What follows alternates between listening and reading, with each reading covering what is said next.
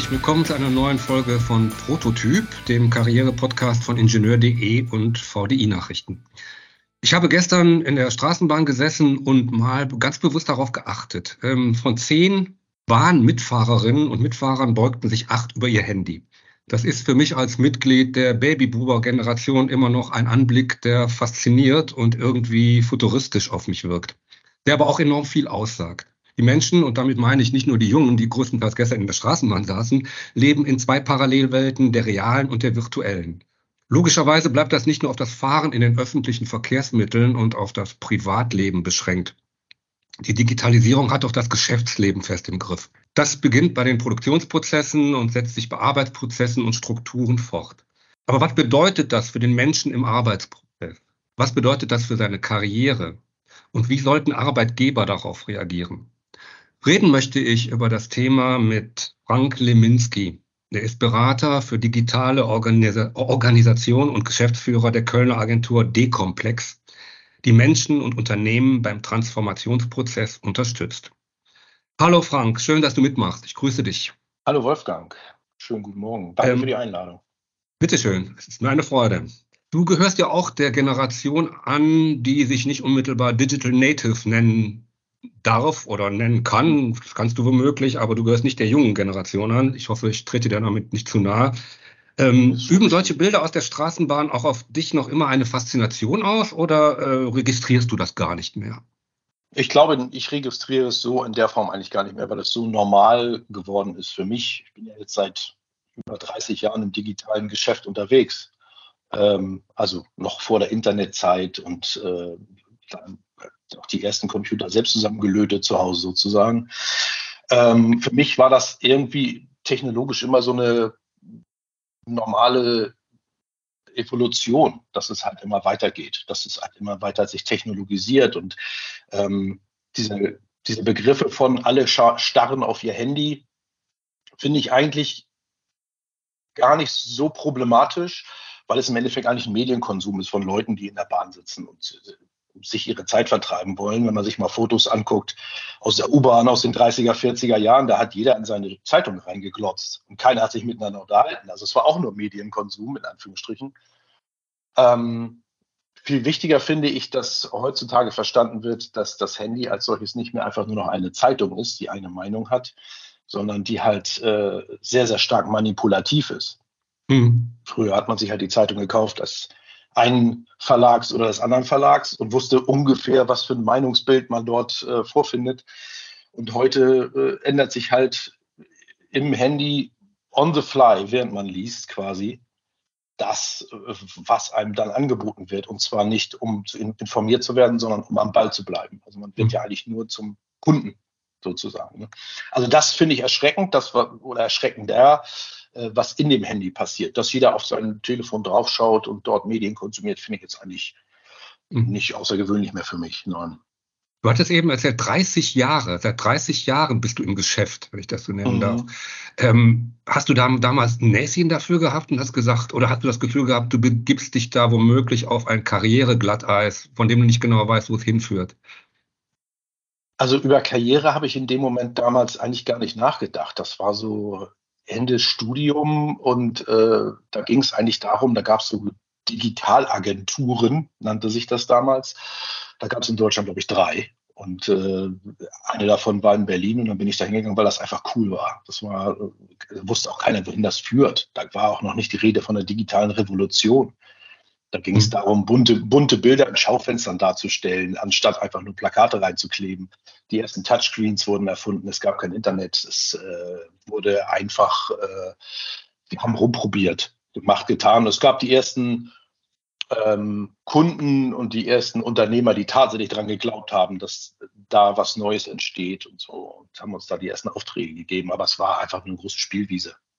Also Aber was daraus entsteht, konnte damals keiner, keiner ahnen. Aber die Faszination hat dich nie verlassen, anscheinend.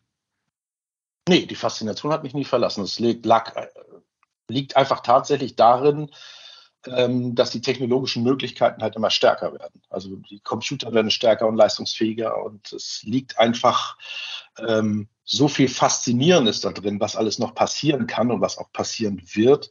Äh, da bin ich auch viel zu sehr technophil, sage ich mal, dass ich da irgendwie es total schön finde, äh, solche Dinge zu ersehen, was mir momentan Sorge bereitet, und das ist eine echte Sorge, sind tatsächlich die Entwicklungen, was die äh, Thema KI angeht, Zentralisierung von Meinungsbildung, äh, diese ganzen Dinge. Also, dass sehr, sehr wenige Menschen sehr, sehr großen Einfluss schon haben und immer mehr bekommen.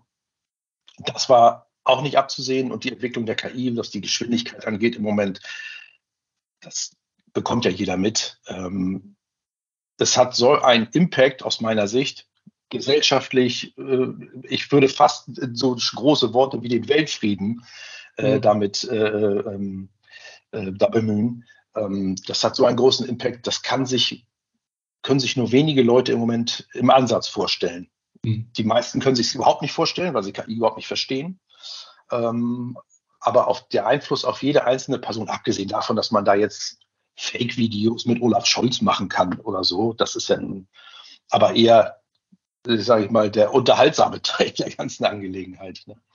Ja, ähm, das ist wirklich schwierig. Kommen wir zum Arbeitsprozess. Du hast ja gesagt, mhm. du bist ja 30 Jahre dabei und Digitalisierung ähm, hat ja auch nicht gestern erst angefangen. Warum kommt mhm. dieses Thema Digitalisierung in der Arbeit erst jetzt so zum Ausbruch? Liegt das an der Pandemie oder, oder warum ist das jetzt, warum wird dieses Thema so gehypt? Ja, also in der großen breiten Masse kommt Digitalisierung, man darf das man muss das in zwei Teile schneiden, glaube ich. Das eine ist die Digitalisierung im Sinne von, wie wird zusammengearbeitet?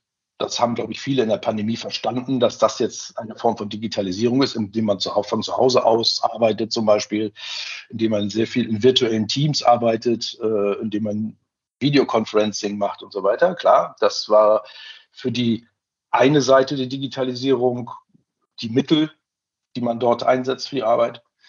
Ähm, auf der anderen Seite ist natürlich die Produktionsprozesse selbst, dass die sich digitalisieren. Das gilt insbesondere für technische Berufe, aber halt auch für alle anderen Berufe. Insbesondere zum Beispiel die schreibende Zunft, wenn wir jetzt mal die VDI-Nachrichten nehmen und die ganzen Redakteure nehmen. Äh, einen Artikel zu einem gewissen Thema zusammenzuhauen, durch neue KI-Tools äh, zusammenzuhauen, in Anführungsstrichen, das war jetzt gar nicht despektierlich gemeint, kann man heutzutage, indem man äh, fünf Minuten ein bisschen Prompting macht äh, an der KI und dann hat man einen schönen Artikel. Ja, dann ist der fertig und lesbar und kein Mensch merkt, dass es nicht von äh, den Journalisten selbst geschrieben wurde. Äh, großes Thema in den Unis. Ne? Also das Wissen wird einfach nur von der KI zusammengefegt. Hm. Von daher, ähm, die Digitalisierung ist jetzt in der großen Masse, wird wahrgenommen, ähm, aber in den normalen Arbeitsprozessen, insbesondere in technischen Berufen, glaube ich, war der Sprung gar nicht so groß hm. durch, durch die Pandemie. Das, was du gerade erzählt hast über den Journalismus, kann ich natürlich logischerweise gut nachvollziehen. Überträgt ja. man das jetzt? Klar, logisch. Da hat sich einiges getan. Das ist, äh, das ist so. Und für jemand, der sich in der Straßenbahn über Leute wundert, die auf ihr Handy starren, ist es natürlich besonders frappant, dieser, dieser, dieser technologische äh, rasante Fortschritt und Wandel. Klar, natürlich. Aber was bedeutet übertragen? Was bedeutet das auf das Arbeitsleben von Ingenieurinnen und Ingenieure? Ähm, die haben natürlich wahrscheinlich technikaffiner als ich das bin, sollten sie zumindest. Ähm, was ändert sich da? Das ist ja nicht nur das Homeoffice. Es gibt ja auch noch andere Aspekte. Welche wesentlichen Aspekte siehst du da? Also die wesentlichen, zum einen sind es natürlich tatsächlich die Produktionsprozesse. Wenn ich tatsächlich als Ingenieur, ich habe jetzt auch äh, Ingenieurswesen studiert vor sehr, sehr langer Zeit, ähm, aber wenn man sich dann tatsächlich solche Sachen, klassische Ingenieurstätigkeiten anguckt, Konstruktion von äh, Dingen, ja, wurde dann irgendwann unterstützt über CAD-Systeme. Das heißt, man muss nicht mehr selber zeichnen, sondern es wird alles am Computer gemacht. Ähm, das Design von Produkten zum Beispiel. Oder aber äh, Testprozesse, äh, dass man sagt, ich muss ein, Pro ein Produkt vorher in, aus den und den und den Dingen testen, sei es jetzt irgendwelche Crash-Tests mit Autos oder wie auch immer. Ähm, oder Prototyping. Wir bauen jetzt mal Prototypen. Das sind alles Sachen, die äh, von Ingenieuren klassischerweise ähm, durchgeführt wurden und heute immer noch durchgeführt werden. Aber heute wird einfach das Ganze über digitale Systeme einmal durchgezogen und das, der Prozess wird wahrscheinlich um den Faktor 1000 oder 10.000 äh, äh, beschleunigt. Und das sind äh, tatsächlich Sachen, die sich, äh, ähm, die sich bei denen sehr geändert haben. Ähm, das ist in dem was man herstellt und was man tut. Äh, der zweite Punkt ist halt tatsächlich der Bereich, wie man zusammenarbeitet. Und auch da hat das, die Digitalisierung einen großen Impact. Äh, eigentlich momentan den größten ähm, aus meiner Sicht, weil die andere Form der Digitalisierung ist am Laufen und wird dort immer leistungsfähiger, weil jeder kann irgendwie mehr oder weniger damit umgehen. Aber die neuen agilen Zusammenarbeitsformen, die Markterfordernisse, die es gibt, also Geschwindigkeit, wie man jetzt Produkte an den Markt bringen muss und so weiter und so fort, das erfordert eine neue Art von Zusammenarbeit. Internationalisierung in der Zusammenarbeit, hybride Teams, ein paar sitzen zu Hause, ein paar sitzen woanders äh, oder im Unternehmen selber. Ähm, es ist einfach, äh, das ist das, was wir in unserer Arbeit halt auch merken bei der Organisationsentwicklung. Es muss neue ein neues Verständnis, eine neue Haltung geben in der Zusammenarbeit. Klassische Hierarchiestufen lösen sich auf. Mhm. Ähm, ja, also das sind so, das ist die, sage ich mal, die softe, die Software für die Digitalisierung äh, im menschlichen. Mhm. Äh, an welchem Punkt sind wir da? Ich gehe mal davon aus, also als ich angefangen habe, vor äh, einigen Jahrzehnten, kann man fast schon sagen, bei den VDI-Nachrichten, da war immer die, die Rede von, von dem Maschinenbauingenieur, der Elektrotechniker und so weiter und, und der Bauingenieur. Das waren so die drei großen Gruppen. Die gibt es auch heute noch. Äh, aber es hat sich doch, die Berufsbilder haben sich doch stark gewandelt. Äh, in dem Zusammenhang äh, ist doch immer wieder von Weiterbildung die Rede. Also das, was man im Studium gelernt hat, ist nicht ausreichend oft. Ähm, wie kann man diesem rasanten technologischen Fortschritt äh, folgen? Äh, ist Weiterbildung da der entscheidende Punkt? Ähm, ist das Weiterbildung formaler Art oder eher informeller Art im Unternehmen? Wie, wie bleibe ich da als Ingenieur oder Ingenieurin da auf der Spur? Mhm. Also ich glaube, der eine Punkt bei der Weiterbildung ist erstmal die Offenheit. Also sagt ja jeder, das lebenslange Lernen ist die Grundlage einer des heutigen Berufslebens. Also man ist nie fertig. Äh, es muss aber auch ein integraler Bestandteil werden. Also diese, die Weiterbildung, dass zum Beispiel die Weiterbildung als solches gemanagt wird von Unternehmen, finde ich schwierig. Weil wer managt denn die Weiterbildung? Wer, wer vergibt denn oder wer sagt denn, wer was wann lernen darf, soll, möchte? Also das muss ein integraler Bestandteil des äh, gesamten Unternehmensgeistes werden, dass man sich immer dass man immer vorne mit dabei ist. Das ist der eine Punkt. Der andere Punkt ist, glaube ich, Interdisziplinarität. Äh, dieses, diese Studiengänge, du hast sie gerade genannt, ne? nebeneinander Maschinenbau und das machen wir und dann haben wir noch die Software und dann haben wir das. Das sind alles Sachen, die miteinander verschmelzen. Also es muss interdisziplinär ausgebildet werden. Es muss einfach, ähm, wir sagen, wir nennen das ja dann auch immer so dieses kundenzentrierte Denken. Dem Kunden ist es eigentlich egal, äh, äh, ob es jetzt sich um, um eine Maschine handelt, um einen Computer handelt oder äh, was auch immer. Es ist ein, ein System, was dem äh, Kunden vorgesetzt wird und dieses System funktioniert. Beispiel zum Beispiel Automobilbranche. Ne? Also ist jetzt ein, ich nehme mal die Amerikaner äh, ein bisschen als Vorreiter, ähm, ist ein Tesla jetzt ein Auto mit Computerfunktionen oder ist ein Tesla eigentlich ein Computer mit Autofunktionen? Man weiß es nicht. So, mhm. es ist eigentlich, eigentlich ist, äh, manche nennen es ein fahrendes iPhone. Ja, ja. also äh, äh so, also ich gehe nicht mehr äh, mir ein Auto kaufen, sondern ich gehe mir ein iPhone kaufen, in dem ich sitzen kann und das mich während meines äh, Spielens mit Candy Crush von A nach B bringt. Ja, also okay, ja, ja. so und das meine ich mit der Interdisziplinarität. Also man muss ganz anders vom Kunden her aus denken, von Märkten her aus denken. Und es gibt einige wenige, die das tun. Und äh, die anderen, die tatsächlich aus den tradierten Branchen, aus diesen ja, dislozierten Branchen und Technologien, die nebeneinander stehen, kommen, ähm, müssen diesen Weg erstmal gehen. Ja, das erkennt man zum Beispiel an den Schwierigkeiten der deutschen Automobilbauer im Verhältnis zu Tesla oder den Chinesen, dass sie einfach ganz große Schwierigkeiten haben, das iPhone zu bauen, das äh, deutsche Fahr-iPhone, weil bei uns ging es immer um Freude an Fahren und um Vorsprung durch Technik und äh, also das Automobil war vorne. Ähm, und die neue Generation braucht das nicht mehr. Äh, wie erlebst du da die Unternehmen, die Unternehmenspraxis? Ist die Spannbreite zwischen denen, die in der Tradition verharren und denen, die voranschreiten auf der digitalen Ebene, ist die Spannbreite groß? Ist das sehr heterogen? Ähm, wie weit sind die Unternehmen da? Gibt es da so eine, so eine allgemein übergreifende Unternehmenskultur oder ist das immer sehr fixiert auf die einzelnen Unternehmen? Das ist sehr, sehr unterschiedlich. Also es müssen sich alle auf den Weg machen. Ähm, viele machen sich auf den Weg, äh, indem sie, sage ich mal, so ein bisschen, ja, sich so einen digitalen Anstrich geben oder in der Organisationsentwicklung sich so einen Anstrich geben, digital zu sein. Ähm, sie denken es aber nicht ganzheitlich. Andere Unternehmen sind da wirklich radikal, weil sie auch wissen, sie müssen sich bewegen. Das hat natürlich immer was sehr, sehr stark mit der Unternehmensführung zu tun. Wenn die Unternehmensführung sagt, äh, wir müssen jetzt alle gemeinsam einen Strang ziehen, weil unser Szenario ist, sonst in zehn Jahren gibt es uns nicht mehr oder wir sind nur noch ein Zehntel so groß oder weil keiner mehr unsere Produkte haben will. Ähm, wir haben jetzt gerade einen Prozess, zum Beispiel ist ein Konzern, der wird umgebaut, weil einfach die Unternehmensführung, der CEO sagt, das muss sich jetzt ändern. Und da wird als erstes, geht er zum Beispiel zum Betriebsrat und zu, zu den HR-Verantwortlichen und sagt, das sind die Punkte, die sich in Zukunft ändern werden. Das ist nicht meine Idee, sondern das ist die Entwicklung der Welt. Und ihr als die Arbeitnehmervertreter müsst mitmachen. Sonst können wir den zusperren Mhm. Ähm, um es mal ein bisschen, bisschen, dystopisch zu sagen, aber einfach zu sagen, wir müssen uns jetzt alle gemeinsam auf den Weg machen. Und wenn man dann alle integriert und alle mitnimmt in Unternehmen, dann sagt auch jeder, sagt auch keiner Nein. Es ist natürlich teilweise eine gewisse Hilflosigkeit da, eine gewisse Unwissenheit, äh, es sind unsichere Terrains, äh, in dem ich plötzlich mich ja, selber Verantwortung für meine äh, für meine Produkte und für meinen Output übernehmen muss.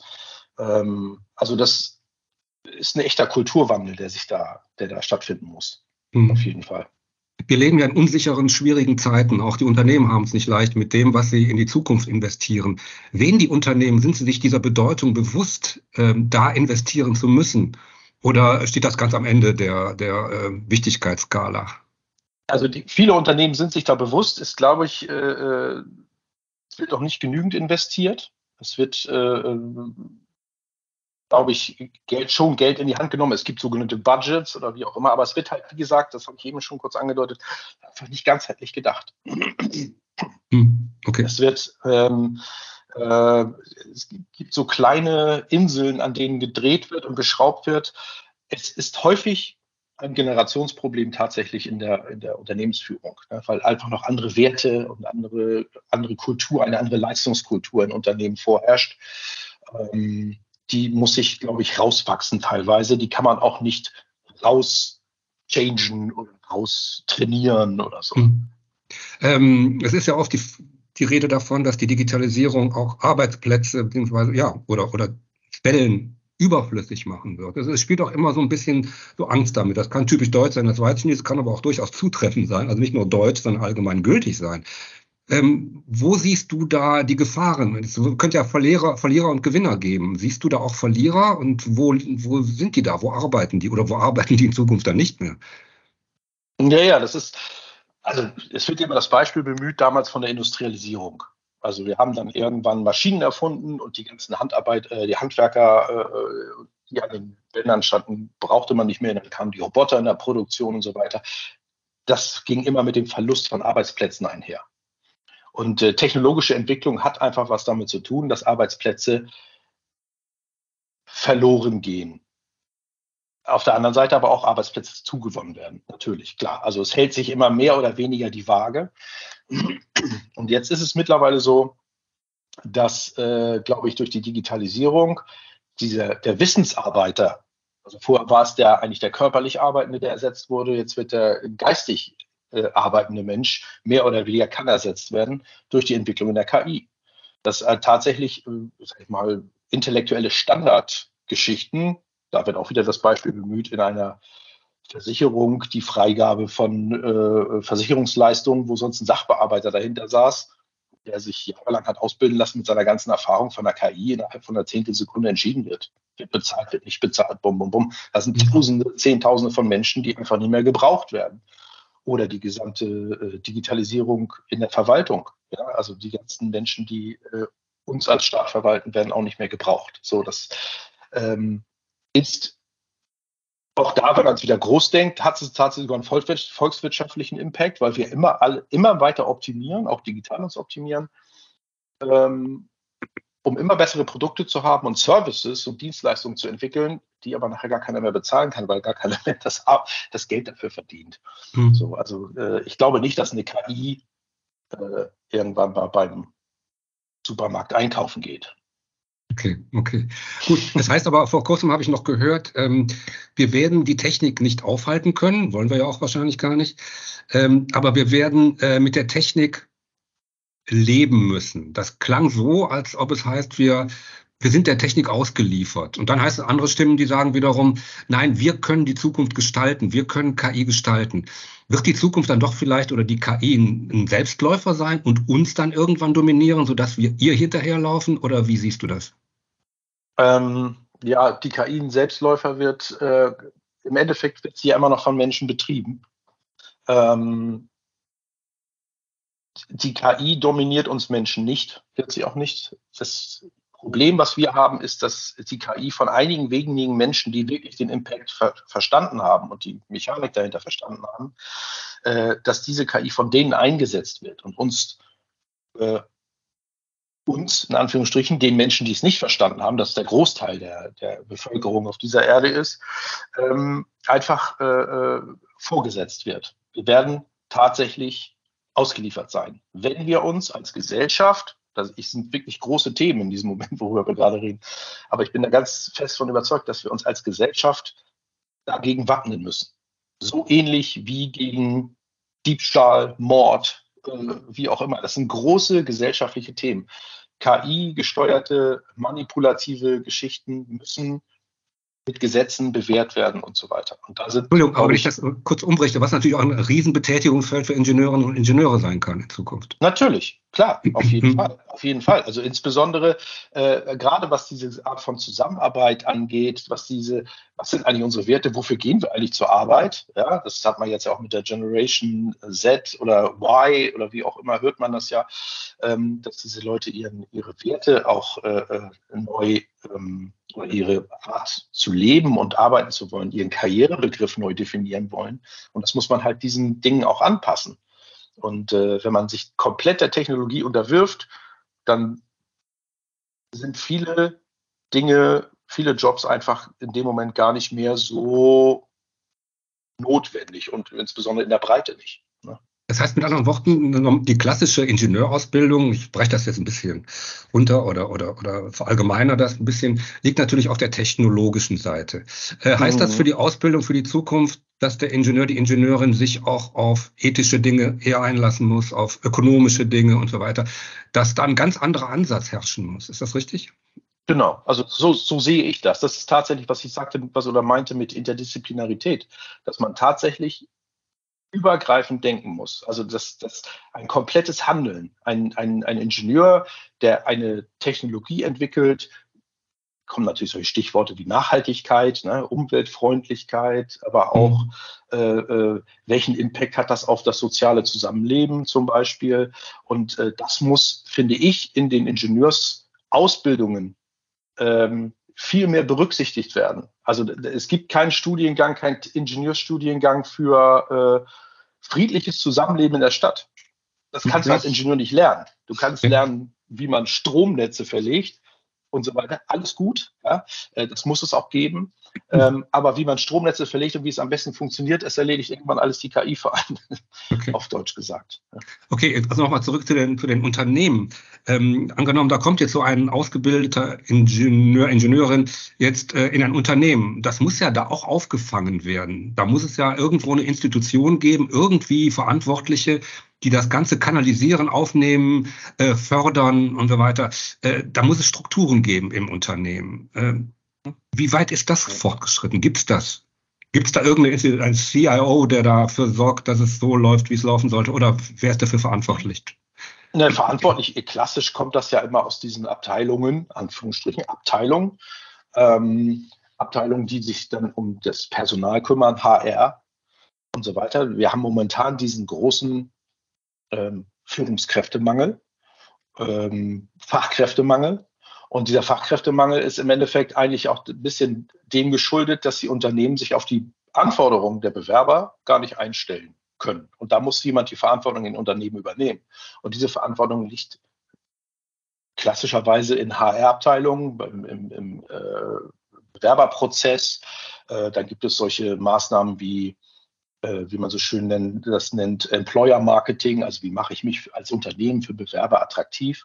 Und diese Attraktivität kommt nicht aus schönen Bildern oder daraus, dass man irgendwie ein tolles Laptop oder ein tolles äh, Auto bekommt, wenn man da den Job annimmt, sondern es kommt einfach daraus, dass man eine gewisse Kultur nach außen hin verströmt. Und das müssen alle im Unternehmen mitmachen. Aber vorrangig hat es natürlich was damit zu tun, dass man ähm, in den Unternehmen Leute oder Menschen hat, die sich per ihrer Rolle um die Kultur im Unternehmen kümmern und um die Menschen im Unternehmen kümmern. Das nennt man, deswegen gibt es zum Beispiel Unternehmen, die haben jetzt Abteilungen, die heißen nicht mehr HR oder Personalmanagement, sondern die heißen People. So, People heißen die. People? People. Ja, mhm. People Manager. So, People Manager. So die, und die kümmern sich halt um nicht nur darum, dass es eine tolle Kaffeemaschine gibt, sondern die kümmern sich wirklich darum, dass die Leute die richtige Ausbildung haben, dass der, die, der, die Kultur, die Zusammenarbeitskultur die richtige ist, dass die Menschen eine Rollendeckung haben, in dem zwischen ihrer Aufgabe und dem, was sie eigentlich wollen oder können, ähm, auch zwischen diesen Bereichen, wofür sind sie verantwortlich, wo liegt ihre, ihr Verantwortungsbereich? Ähm, ja, und das sind so äh, äh, die neuen Art und Weisen, wie sich die, wie sich die Arbeitgeber auf ihre Bewerber, insbesondere auf die jungen Bewerber, einstellen müssen. Hat in der insbesondere, insbesondere in den Zeiten, wo wir jetzt gerade einen, unter, einen Arbeitnehmermarkt haben, also wo hm, alle nur okay. am Suchen sind. Ne? Also ja. weshalb, weshalb entscheidet sich ein Bewerber für ein Unternehmen? Hm. Das, und die Gründe liegen weit jenseits von der Höhe des Gehalts. Ähm, du hattest eben von der von der Dringlichkeit gesprochen, die Kommunikation im Unternehmen zu verbessern. Das heißt vor allen Dingen auch, denke ich mir, dass Führungskräfte, auch die technischen Führungskräfte, verstärkt mit HR kooperieren müssen, dass da ein viel intensiverer Austausch herrschen muss. Ist das richtig? Ja, auf jeden Fall. Ein, hm. intensiverer Austausch und es muss einfach, äh, die, also es muss Augenhöhe hergestellt werden. Also HR muss dafür sorgen, wenn man es überhaupt noch HR nennen sollte. Ja, Human Resources ist auch ein, also allein in diesem Begriff steckt ja schon äh, ja eine gewisse Haltung, wenn man sich das mhm. mal so dekonstruiert. Ähm, aber dass einfach da eine Augenhöhe da ist, dass einfach HR sagt, pass auf, ich bin eine Serviceeinheit, komm zu mir, wenn du was brauchst. Wenn du der Meinung bist, du bist da nicht gut aufgestellt, wenn ihr äh, irgendeinen Konflikt habt, wenn ihr irgendwo nicht weiterkommt, wenn euch irgendwo Skills fehlen oder wie auch immer, die Tür ist immer offen. Kommt zu uns. Und das ist etwas, was auf jeden Fall im Unternehmen so gemacht werden muss. Und dafür muss auch, müssen auch die finanziellen Mittel da sein. Und es muss vor allem auch der Freiraum für die Mitarbeiter gegeben werden. Also dieses, äh, ja, äh, wie heißt es so schön, zwei Wochen Bildungsurlaub in zwei Jahren oder so. Das gab es ja mal irgendwann und ich glaube, es gibt es sogar immer noch. Äh, das, auch das vermittelt ja eine Haltung von, ähm, sei froh, dass du überhaupt irgendwas bekommst zum Thema Weiterbildung. Ja, okay. Ja, ich versetze mich hier, ich versuche es mal, das ist ein Spagat, gebe ich zu, aber in die äh, in die Rolle eines 30-jährigen Ingenieurs, der jetzt seit zwei Jahren im Unternehmen arbeitet und der das Gefühl hat, ich komme hier nicht richtig weiter. Jetzt ist es ja so, dass ich als Ingenieur oder Ingenieurin ähm, das nicht ändern kann, was sich um mich herum tut, beziehungsweise nur bedingt. Ähm, mhm. Wie kann ich mich auf diese ganze Entwicklung, die ja rasanter Natur ist, einstellen eigentlich? Kann ich selbst Einfluss nehmen? Ähm, muss ich hingehen und sagen, ich muss meinen Job mal generell überlegen, äh, ob, ob das richtig ist? Ich bin digital affin und da tut sich zu wenig, ich möchte wechseln oder habe ich da die Möglichkeit zu verändern im Unternehmen? Oder wie würdest du vorgehen? Also wenn ich mich jetzt ein, in die Rolle versetzen würde eines oh, 30-jährigen Ingenieurs, also das ist auch schon lange her, aber ähm, die, jung, die jüngeren äh, Menschen heute, wie gesagt, haben andere Ansprüche. Sie müssen sich zunächst einmal wirklich überlegen, ist das Unternehmen, in dem ich arbeite, kulturell das Richtige für mich. Also fühle ich mich da wohl. Ähm, diese Kultur kann ich ja mit beeinflussen. Ich bin ja ein Teil dieser Kultur. Also man darf dann nicht der Kulturkonsument sein, sondern man muss einfach auch sagen, ich nehme mit Einfluss. Äh, wenn ich diesen Einfluss nicht habe, muss ich das einfordern dürfen meinem mhm. Unternehmen und sagen einfach entweder zum Vorgesetzten gehen oder tatsächlich zu den äh, HR oder Organisationsentwicklungsverantwortlichen und äh, muss dort dann einfach sagen, ich brauche das, das, das und das. Und das muss möglich sein im Unternehmen heutzutage. Es muss einfach möglich sein, weil es gibt so viele Leute, insbesondere in unserer Arbeit, wenn wir Organisationen, wenn wir so Teamentwicklung machen, Teamkonflikte moderieren oder wie auch immer, ähm, die so innerlich so gekündigt haben schon, die sitzen da einfach nur noch. Die sitzen da ihren, warten ab. So. Oder aber es gibt immer noch sehr, sehr viele Menschen, die ja die klassische Fachkarriere selbst in den jüngeren Jahren die klassische, äh, äh, nicht Fachkarriere, sondern eine Führungskarriere anstreben und nur mhm. sagen, ich muss eigentlich nur noch warten, bis der Chef in Rente geht, dann bin ich dran. Ja? ja. Ähm, und äh, das sind aber Menschen, die bringen ein Unternehmen und sich selbst vor allen Dingen, das merken sie gar nicht, gar nicht nach vorne. Weder fachlich noch emotional, noch von dem, was sie eigentlich mal machen wollten oder weshalb sie Stud Ingenieur studiert haben. Ähm, und äh, da muss sich so ein junger Mensch einfach seiner eigenen äh, Rechte sozusagen als Arbeitnehmer wirklich bewusst wird. Das sind neue Rechte und die sind, liegen jenseits von äh, irgendwelchen äh, Arbeitnehmergesetzen oder so oder mhm. dem, was eine Gewerkschaft für einen tut oder so, sondern das ist einfach so, ich brauche das für meine seelische Hygiene, um gut fachlich arbeiten zu können, vor allen Dingen, um auch kreativ sein zu können. Sind, Ingenieure sind ja kreative Menschen, sollten sie zumindest sein. Ähm, ja, und das ist, äh, glaube ich, etwas, dieses Selbstbewusstsein, das finde ich ganz wichtig, dieses Selbstbewusstsein weiter zu stärken. Das hat nichts mit einfach nur ich will, ich will, ich will zu tun, sondern ich brauche, ich brauche, ich brauche. Hm, okay. Gibt es denn, du hattest eben, oder das Wort fiel eben, oder der Begriff, äh, flache Hierarchien oder Hierarchien, die sich auflösen. Wird es denn die Führungskraft in dem Sinne noch geben oder, oder sollte ich dann diesen diesen, an diesen, auf diesen Gedanken gar nicht erst kommen und sagen, Gott, äh, Fachkarrieren sind auch nicht schlecht und äh, in Zeiten von Agilität und flachen Hierarchien und so weiter ist diese klassische Führungskarriere gar nicht mehr gefragt.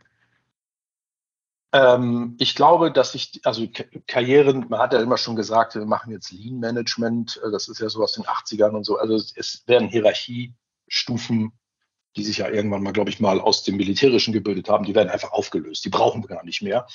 Und die brauchen wir auch fachlich nicht, um irgendwie äh, äh, etwas erreichen zu können. Ähm, aber ähm, die, es gibt Karrierestufen, die sich weiter auflösen, weil sie ähm, die Verantwortung immer weiter zu den Mitarbeitern selber übergeben wird. Nehmen wir zum Beispiel mal agile Methoden der Zusammenarbeit. Scrum und so weiter kennt man, mhm. glaube ich, auch als, als Stichwort. Ähm, da geht es darum, dass das Team selber die Verantwortung für den Output übernimmt. Es gibt keinen Manager mehr. Also es gibt keinen Abteilungsleiter mehr. Es gibt keinen mehr, der irgendwie äh, äh, äh, sagt, da geht's lang, sondern das entscheidet das Team selber. Oder aber der Markt und der Kunde entscheidet, wo es lang geht. Zum Thema kundenzentriertes Denken. Ähm, das heißt, diese, ein Großteil der klassischen Manager, Abteilungsleiter, äh, Unterabteilungsleiter, Referatsleiter, wie auch immer, sind nicht mehr notwendig. Aber Entschuldigung, da muss ich mal unterbrechen. Ähm, stiehlt sich da ein Unternehmen nicht auch so ein bisschen aus der Verantwortlichkeit, äh, in dem einem Team sowas überlassen wird und keiner hält mir den Kopf dafür hin? Äh, also wenn ein, ein Projekt vor die Wand fährt, ist dann das Team schuld, also im Grunde keiner so richtig und äh, doch jeder. Ähm, in dem Zusammenhang hattest du mal unterschieden zwischen Verantwortung und Verantwortlichkeit, das war dir ganz wichtig. Äh, passt das in dieses Beispiel auf diese Begrifflichkeit? Ja, so ein bisschen. Ähm, also im Endeffekt, das ist auch so eine Frage, die zielt genau darauf, was bei uns, äh, glaube ich, im Moment immer noch sehr, sehr problematisch ist. In allem, was wir tun, ähm, ist der große Hemmschuh irgendwo immer, dass wir sagen, wenn es schief geht, wer ist dann, dann dafür verantwortlich? So, ne? also wen können wir denn jetzt eigentlich äh, äh hier aufknüpfen dafür, dass das, dass das schiefgegangen ist? So, ähm, das ist aber die falsche Denke, weil wenn es schiefgegangen ist, ist es vollkommen egal, wer daran schuld ist. Ja, es ist einfach schiefgegangen. Punkt. Also das haben wir ja auch in vielen. Ich mache ja auch viel so Projekte, die so in der Krise stecken, die nicht richtig vorankommen oder wie auch immer.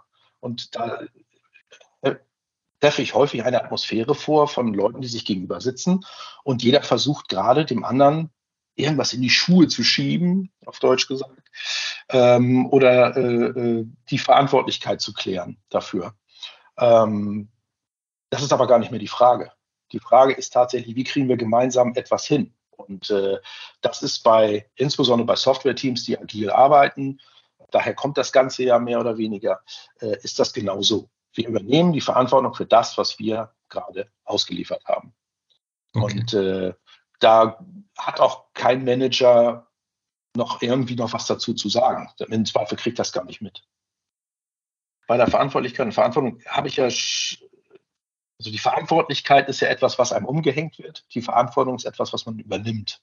Also das ist so eine, so ich, ich dafür übernehme ich die Verantwortung. Ich fühle mich verantwortlich. So man, fühlt sich ja nicht Verantwortlichkeit. So, also das heißt also, da ist ein großer Unterschied. Ähm, man wird verantwortlich gemacht für etwas. Und äh, das muss sich so ein bisschen umdrehen. Diese ganzen Hierarchiestufen in der Vergangenheit waren immer wirklich ein bisschen dafür da, abzufedern, äh, wer verantwortet welchen Bereich sozusagen. Gut, äh, Frank, äh, die neue Arbeitswelt ist also, wenn ich dich richtig verstehe, und davon gehe ich einfach mal aus, kein Hexenwerk, sondern das kann aktiv mitgestaltet werden. Ähm, und auch ich hoffe für mich, den Babyboomer ist Platz in dieser Welt, aber das äh, erlebe ich zumindest momentan so. Äh, ja, vielen Dank, Frank, ähm, für das Gespräch und für die aufklärenden Worte, die ich super spannend fand. Und ähm, äh, ja, in Zeiten der Verunsicherung äh, gibt das vielleicht so ein bisschen Durchblick und hilft den Leuten ein bisschen ähm, in dieser Welt klarzukommen und sich auch vielleicht auch karrieretechnisch einordnen zu können. Vielen Dank dafür und ja. ähm, Frank und alles Gute und bis denne. Ciao. Ja, vielen Dank. Ciao.